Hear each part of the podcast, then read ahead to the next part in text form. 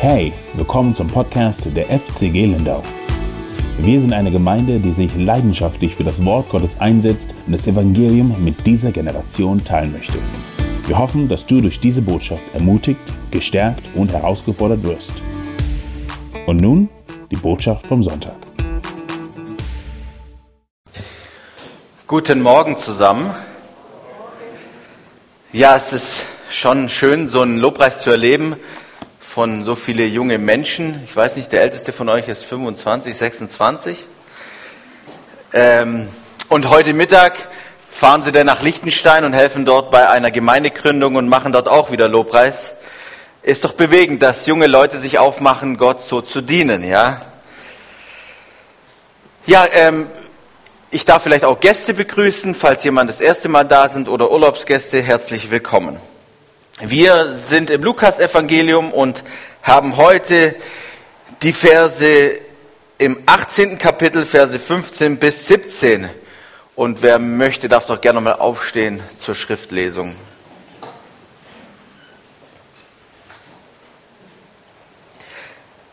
Sie brachten aber auch die kleinen Kinder zu ihm, dass er sie anrührte. Als aber die Jünger es sahen, fuhren sie sie an. Jesus aber rief sie herbei und sprach, lasst die Kinder zu mir kommen und wehrt ihnen nicht, denn solchen gehört das Reich Gottes. Wahrlich, ich sage euch, wer das Reich Gottes nicht annehmen wird wie ein Kind, wird nicht hineinkommen. Amen. Nehmen wir Platz.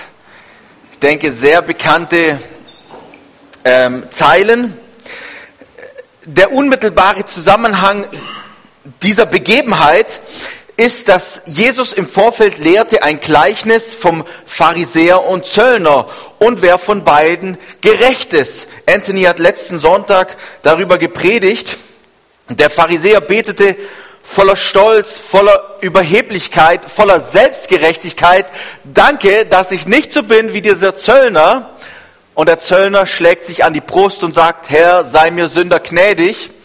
Und Jesus sagt dann, dieser Zöllner, er ist gerecht von beiden aus diesem Gottesdienst gegangen. Und Jesus lehrt oder schließt diese Lehre ab mit dem Satz, denn jeder, der sich selbst erhöht, wird erniedrigt werden. Wer aber sich selbst erniedrigt, wird erhört, erhöht werden. Wir sehen, dass Gott lehrt, wer demütig die Versöhnung mit Gott sucht, der wird Gnade von ihm empfangen. Und wir sehen an dem Zöllner, wir sehen seine Haltung, die er vor Gott hatte. Er war sich seiner Schuld bewusst. Er wusste, er ist hilflos, er kann nichts bringen. Er ist jetzt vollständig abhängig von diesem vollkommen heiligen und starken Gott, dass er ihm gnädig ist. Und nun kommt in Gottes Vorsehung es zu unserer heutigen Begebenheit. Und es, werde, es werden kleine Kinder zu Jesus gebracht. Lukas, der das Evangelium geschrieben hat, er benutzt dieses Wort kleine davor, oder es wird übersetzt mit kleine, und es meint wirklich kleine Kinder. Es meint eigentlich noch welche, die, die mit der Brust ernährt werden, also Säuglinge. Und Säuglinge, wir haben ja eines da, die Tilda von der Kata, sind absolut hilflose Menschen. Sie haben alleine keine Überlebenschance. Und es ist ein Beispiel dafür, wie niedrig Menschen sein können, wie abhängig Menschen sein können, diese kleinen Kinder.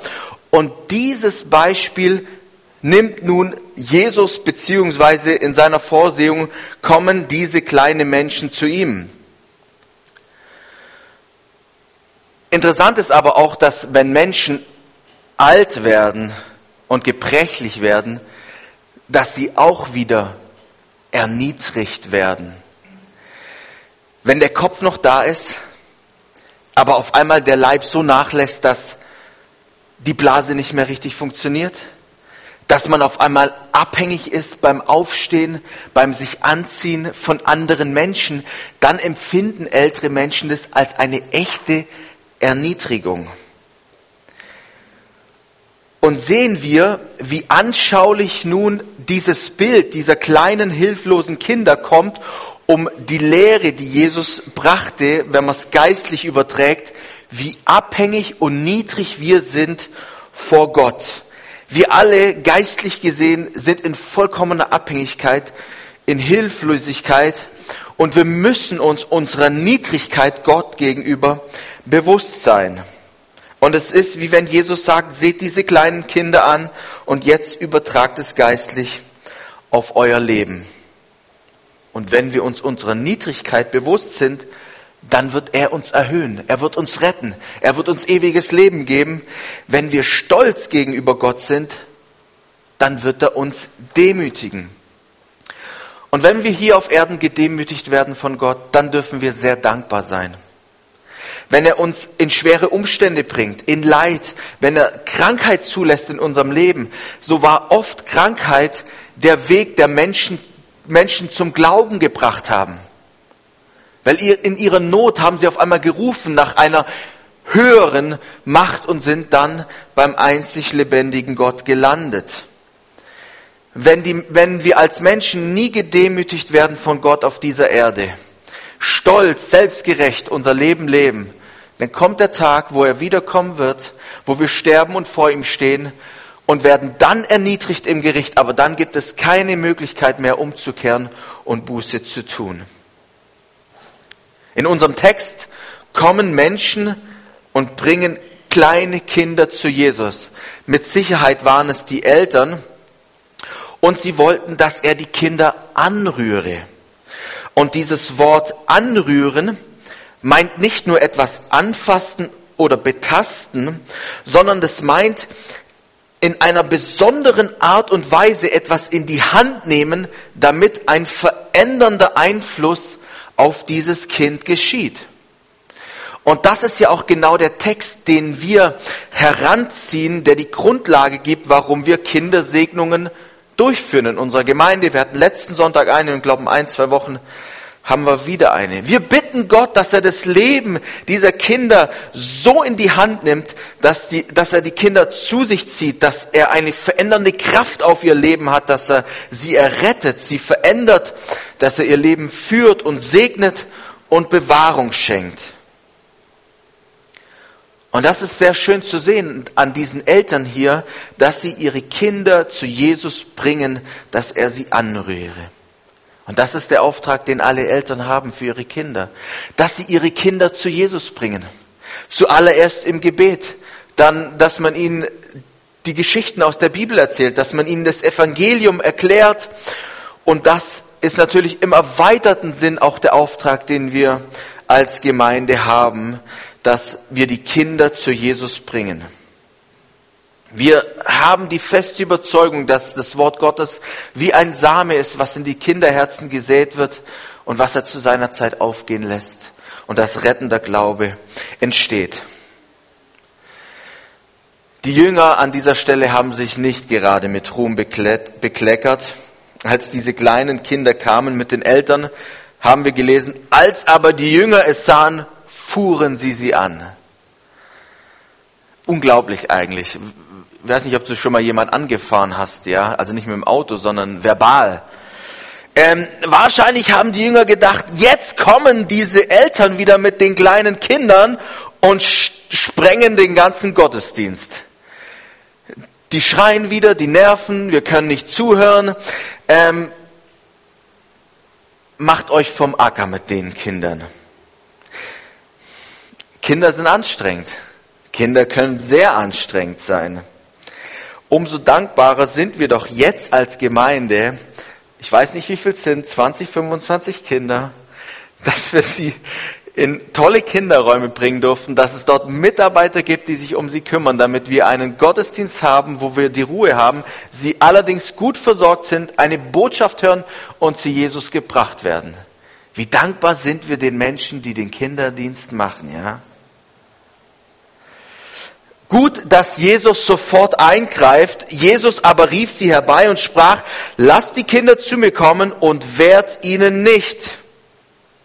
Und in, in dem ganzen Verhalten von Jesus Kindern gegenüber kann man sehen, er war nie abweisend gegenüber Kindern. Im Gegenteil, er nahm sie immer auf. Einmal nahm er sogar ein Kind und stellte es in, der, in die Mitte. Das lesen wir in Markus 9, 36. Und er nahm ein Kind, stellte es in ihre Mitte und er nahm es in seine Arme. Eine andere Übersetzung sagt, herzte es und sprach zu ihnen. Kinder haben eine besondere Stellung bei Jesus. Alle Menschen sind im Fokus Jesu, aber Kinder in einer besonderen Art. Die haben seine ganz besondere Aufmerksamkeit.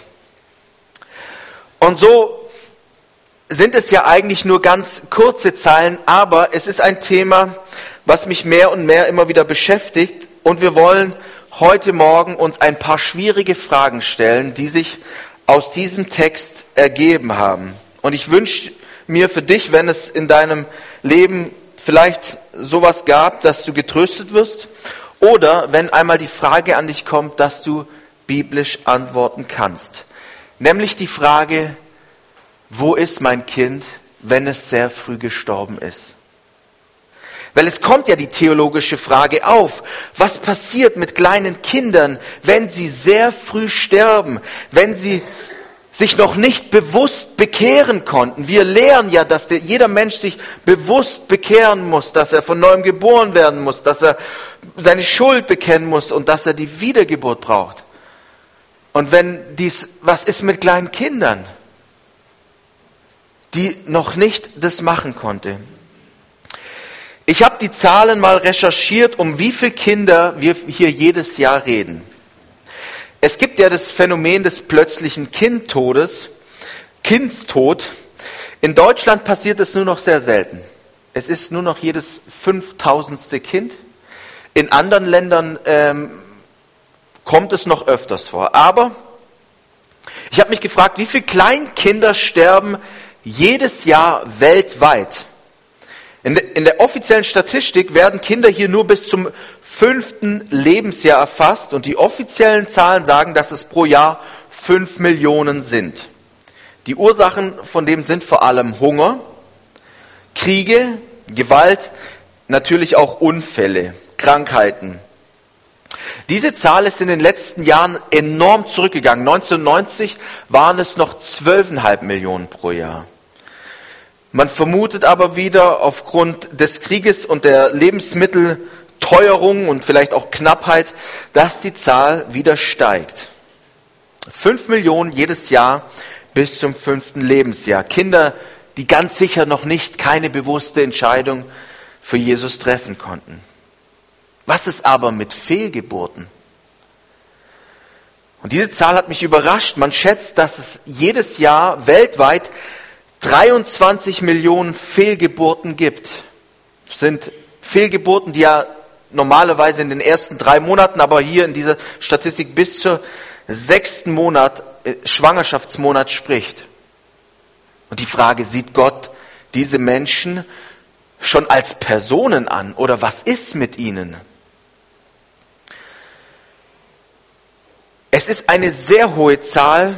Man sagt, 12 bis 25 Prozent jeder Schwangerschaft endet in einer Fehlgeburt. Und die Bibel redet über Fehlgeburten. Noch weitere Zahl, ein Riesenthema, wir wissen das, ist das Thema der abgetriebenen Kinder. Diese Zahl liegt weltweit im Jahr bei 73 Millionen. Wenn man nun also diese ganzen Zahlen zusammenzählt für ein Jahr, die Kinder, die bis zum fünften Lebensjahr sterben, Fehlgeburten und die Abgetriebenen, reden wir von 100 Millionen Kinder jedes Jahr. In zehn Jahren von einer Milliarde Menschen.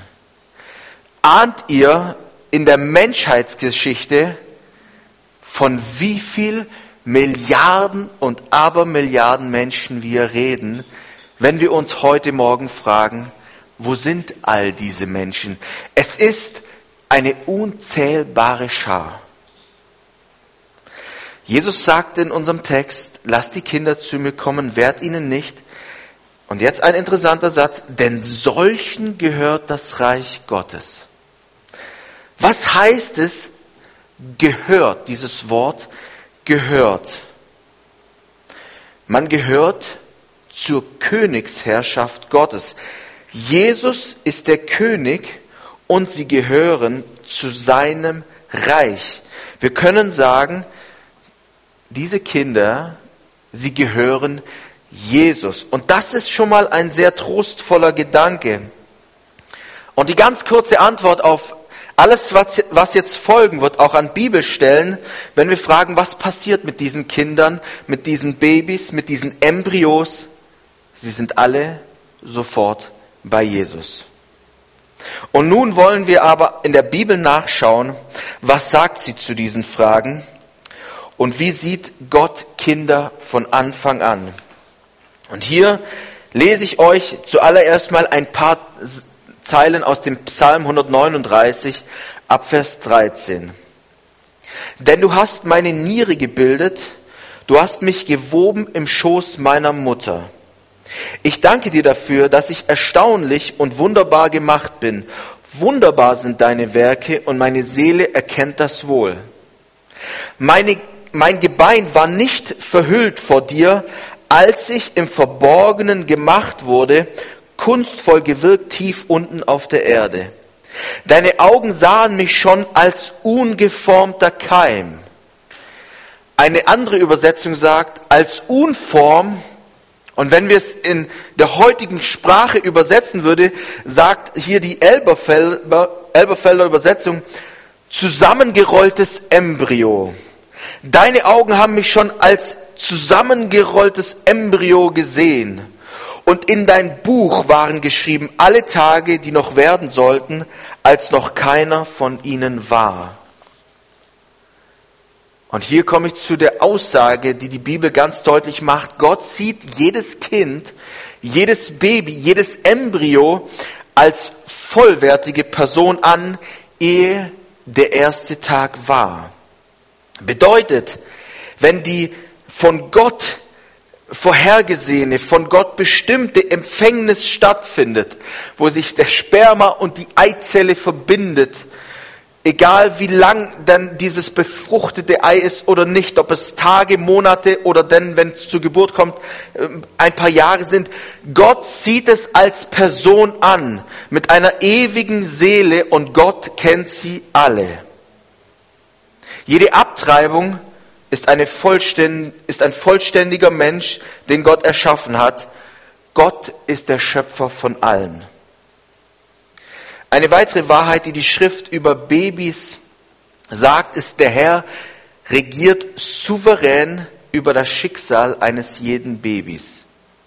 Psalm 22, Vers 10 bis 11. Ja, du hast mich aus dem Leib meiner Mutter gezogen, du warst meine Zuversicht schon an meiner Mutter Brust.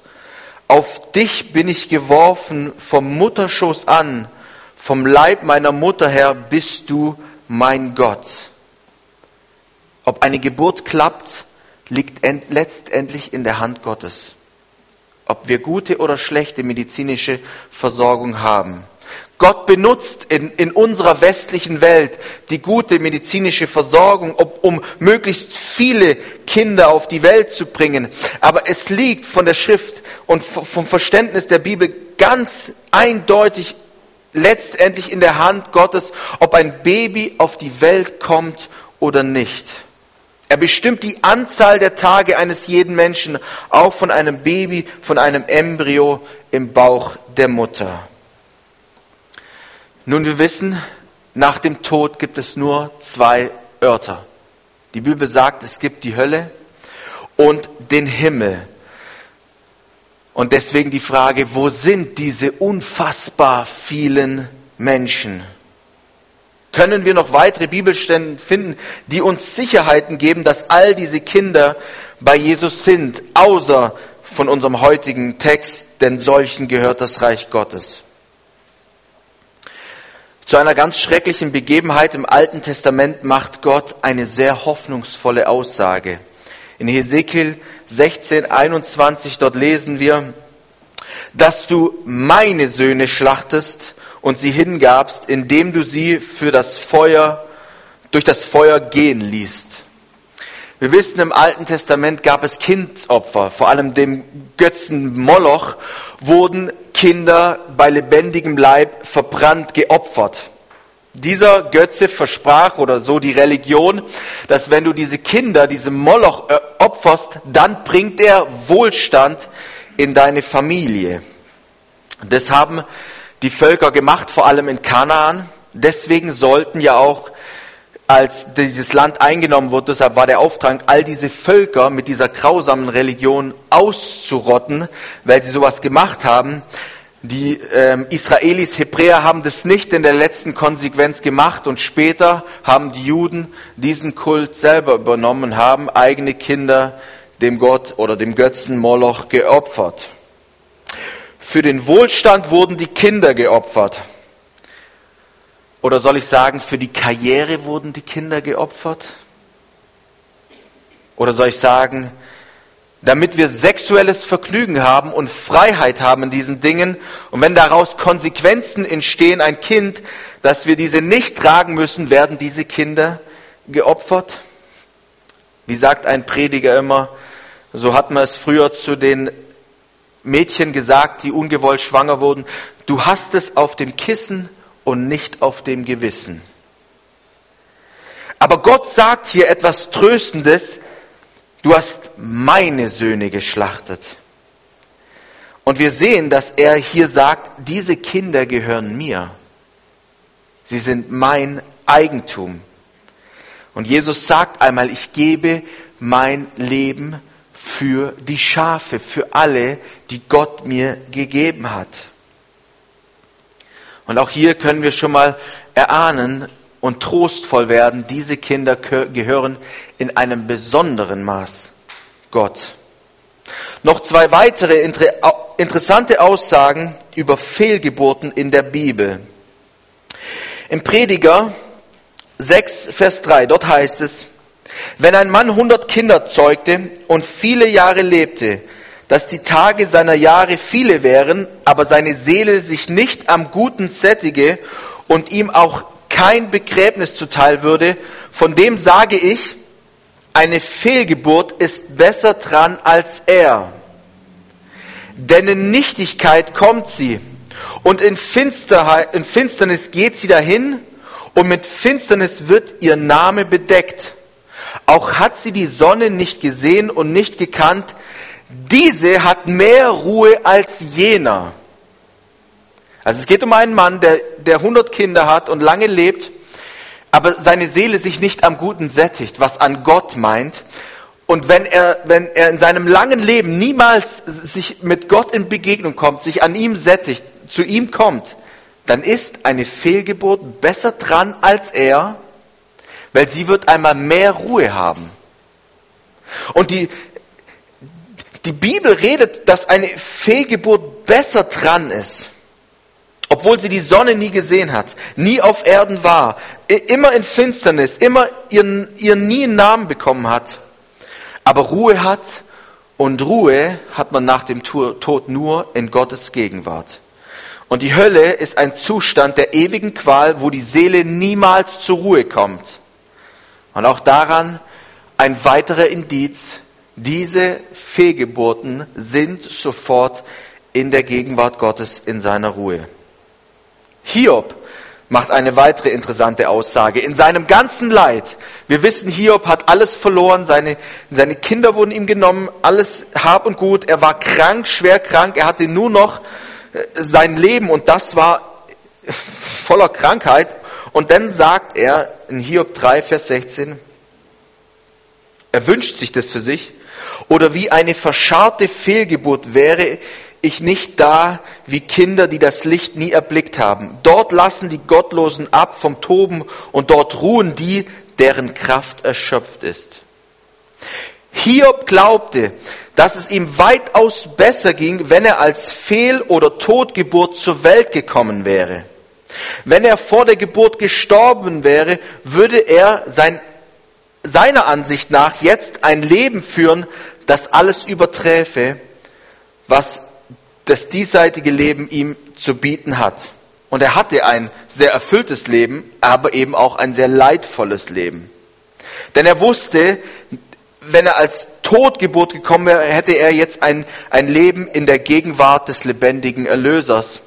Und von Hiob stammt auch der Satz, ich weiß, dass mein Erlöser lebt. Wir sehen die Theologie von Hiob, jede Fehlgeburt, hat er in seinem Leid gesagt, ist besser dran als er. Sie ist beim Erlöser im Himmel. Nun kommt vielleicht die Frage auf, ja, in welchem Zustand sind denn all diese Babys, all diese kleinen Kinder im Himmel? Die haben ja nie wirklich gelernt zu reden oder zu sprechen.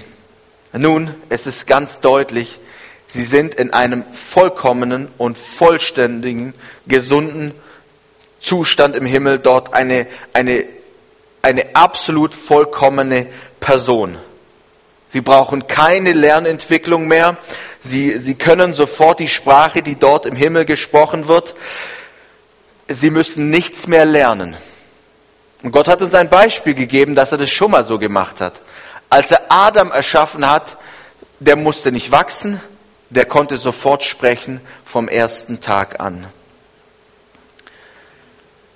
Und so macht es Gott bei all diesen Kindern, von diesen Milliarden von Kindern auch. Sie sind sofort als vollkommene und fertige Personen in seiner Gegenwart. Es ist auch sehr trostvoll, wenn wir vielleicht ältere Verwandte haben, die an Demenz erkrankt sind und die letzten Jahre nicht mehr ihre Sinne beieinander hatten. Sie werden dort vollständige und vollkommene Personen sein, ohne Mangel. Aber auch alle geistig Behinderten, werden dort vollkommen sein. Viele geistig Behinderte bleiben ja immer auf einer Entwicklungsstufe, man sagt ja wie ein Kleinkind, wie ein Fünfjähriger zum Beispiel. Alle werden dort vollständig und vollkommen in der Herrlichkeit Jesus sein. Ein weiter biblischer Beweis dafür, dass Kinder sofort bei Jesus sind. Und da müssen wir in die Geschichte von David hineingehen. Wir wissen, dass David schwer gesündigt hat. Er hat Ehebruch mit Bathseba getan. Und aus diesem Ehebruch wurde Bathseba schwanger. Und dieses Sohn, dieses Kind kam auf die Welt und es war sehr schwer krank vom ersten Tag an. Und David flehte um dieses Kind. Er fastete um dieses Kind und seine Diener kamen und wollten ihm Essen geben, aber er hat nichts angenommen. Er hat so geweint, er war so in Trauer. Und dann sah er, wie seine Diener miteinander tuschelten und flüsterten. Und dann ging er hin und sagte, es ist Kind gestorben. Und sie sagten, es ist tot. David steht auf, wäscht sich, salbt sich, geht in den Tempel, betet, geht nach Hause, lasst sich Essen vorlegen und geht seinen Regierungsgeschäften nach. Und die Diener sagen, das verstehen wir nicht. Das musst du uns jetzt mal erklären. Und dann lesen wir, die Diener sagten, was hat das zu bedeuten? Was tust du? Als das Kind lebte, hast du um seinetwillen geweint und gefastet. Nun aber, da das Kind gestorben ist, stehst du auf und isst Brot? Er sprach, und jetzt kommt die Theologie von David.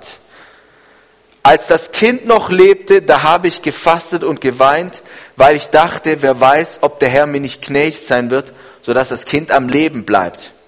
Nun aber, da es tot ist, was soll ich fasten? Kann ich es wieder zurückholen? Ich werde wohl zu ihm gehen, es wird aber nicht wieder zu mir zurückkehren. Ist der Wahnsinn. Er weinte um dieses Kind, als es krank war, und er betete, dass Gott gnädig ist. Als es gestorben war, kam sofort seine Theologie durch. Seine Hoffnung kam durch und er wusste, dass dieses Kind an einem besseren Ort ist bei seinem Vater und dass er es einmal wiedersehen wird. Er wird ihm nachgehen. Und nun kommt ein zweiter Todesfall im Leben von David, ein zweiter Sohn. Und es geht um den Sohn Absalom. Absalom.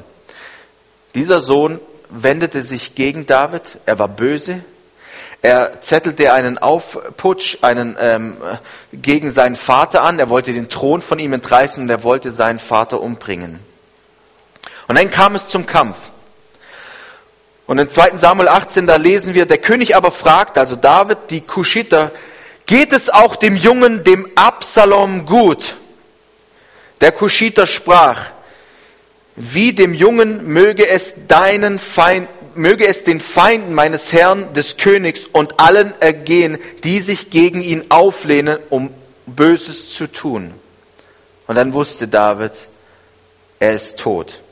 Und dann lesen wir, da wurde der König sehr bewegt und er ging hinauf ins Obergemach im Tor und weinte.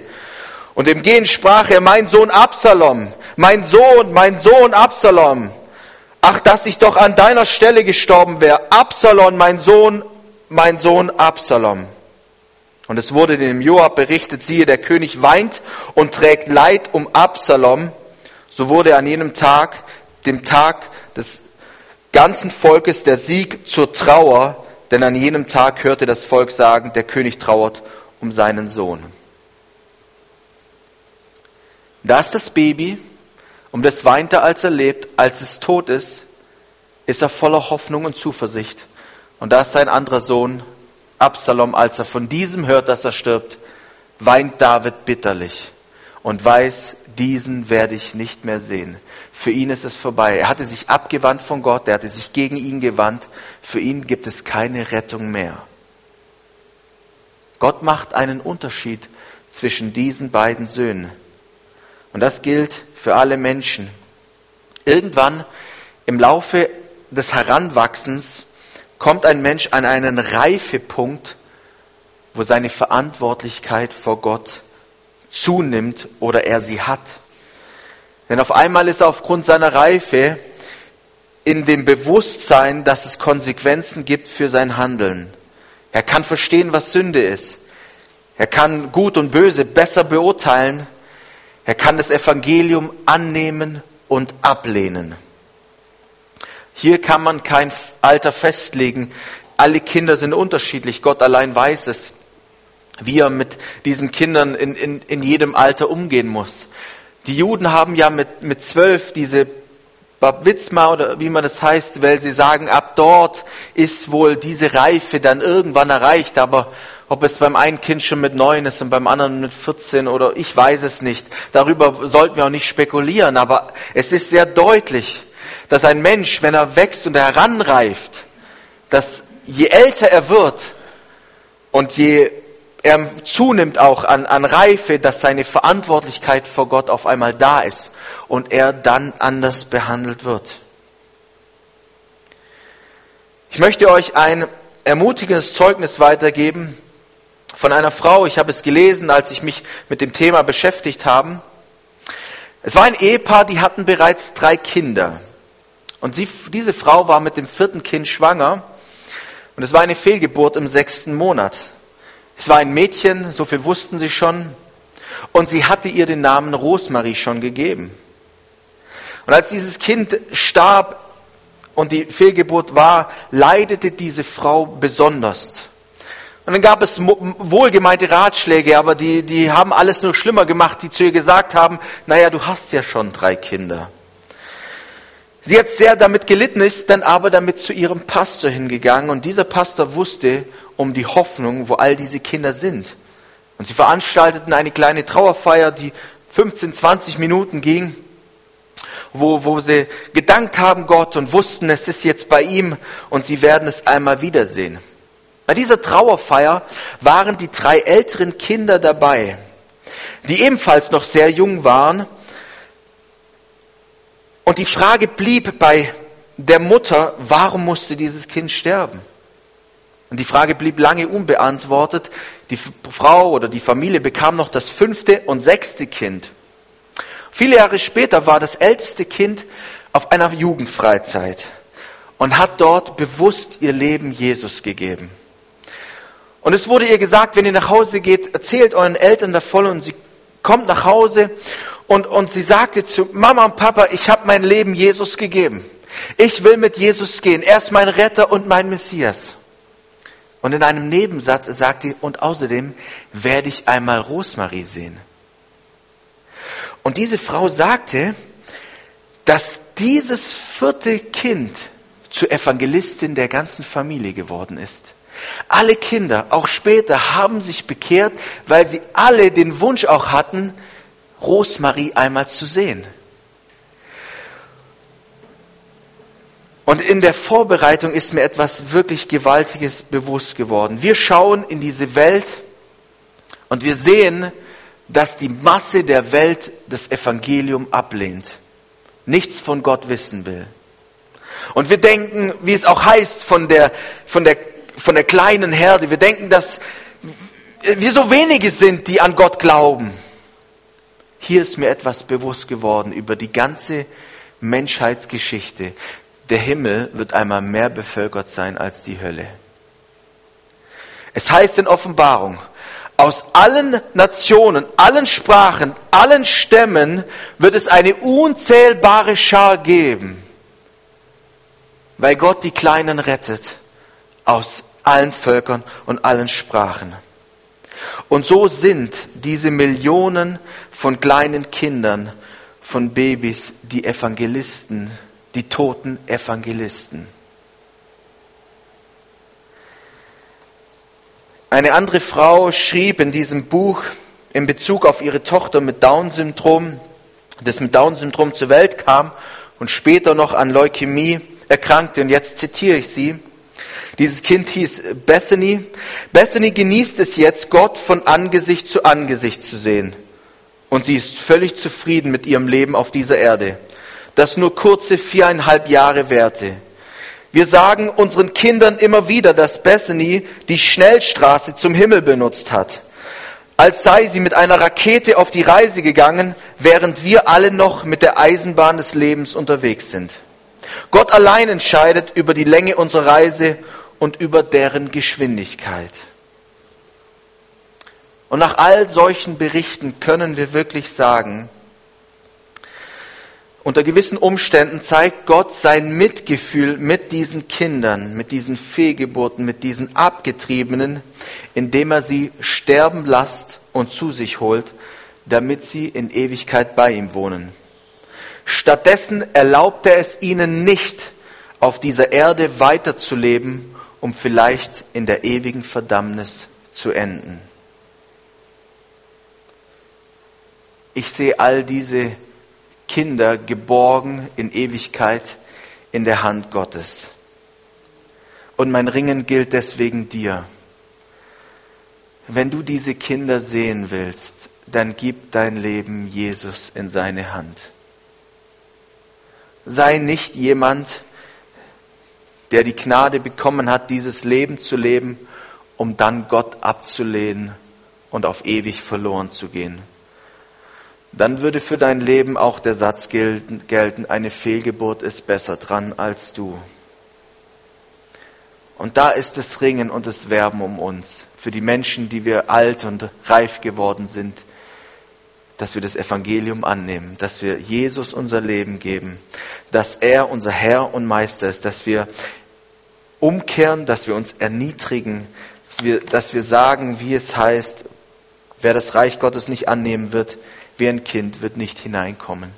Setz kindlich dein Vertrauen auf Gott und dann rettet er dich und du wirst in Ewigkeit nicht verloren gehen. Wir müssen hier Schluss machen weil die Zeit schon fortgeschritten ist. Es ist natürlich eine theologische Frage noch, warum diese Kinder in den Himmel kommen. Und das will ich in einem Teil 2, der vielleicht irgendwann Ende dieses Jahres mal noch stattfindet, dass wir das mal noch behandeln. Aber fürs Erste soll es einmal gut sein und es ist eine sehr hoffnungsvolle Botschaft. Für mich war es wirklich hoffnungsvoll, all diese Stellen zu studieren. Lest, hört es gerne nochmal nach, studiert es nach. Und es ist eine sehr trostvolle Wahrheit, eine sehr trostvolle Wahrheit. Wir wollen beten und dann übergebe ich ein Lied schon. Wir feiern dennoch das Abendmahl miteinander. Herr Jesus, wir danken dir für dein Wort. Wenn man mit Gründlichkeit darin forscht, Herr, bekommen wir Antworten, die voller Hoffnung sind und voller Trost. Danke, dass wir um all die Kinder wissen dürfen, die geborgen sind nun in deiner Hand, in deiner Ewigkeit. Herr, und es ist eine unzählbar große Schar. Herr, und für uns, die wir hier sind, die wir die Verantwortung haben, mit dem Evangelium umzugehen, es auch an andere zu bringen, hilf uns. Wenn jemand hier ist, der noch nicht klare Sache mit dir gemacht hat, möge diese Predigt dazu beitragen, dass er nochmal ernsthaft darüber nachdenkt. Aber hilf uns auch in der Evangelisation eine Dringlichkeit zu bekommen und die Menschen in Liebe wirklich hineinzuwerben. Und wenn wir Menschen im Umfeld haben, die so einen Verlust erlitten haben, dass wir ihnen mit Weisheit trostvoll zusprechen können, dass diese Kinder nun geborgen in deiner Hand sind. Amen. Wir hoffen, dass das Wort Gottes in dein Leben gesprochen hat. Danke fürs Zuhören und vergiss nicht, unseren YouTube-Kanal zu besuchen. Du findest uns auch auf Instagram, Facebook und natürlich auf unserer Website www.fcg-lindau.de. Bis nächste Woche, wenn wir wieder in das lebendige Wort Gottes eintauchen. Tschüss.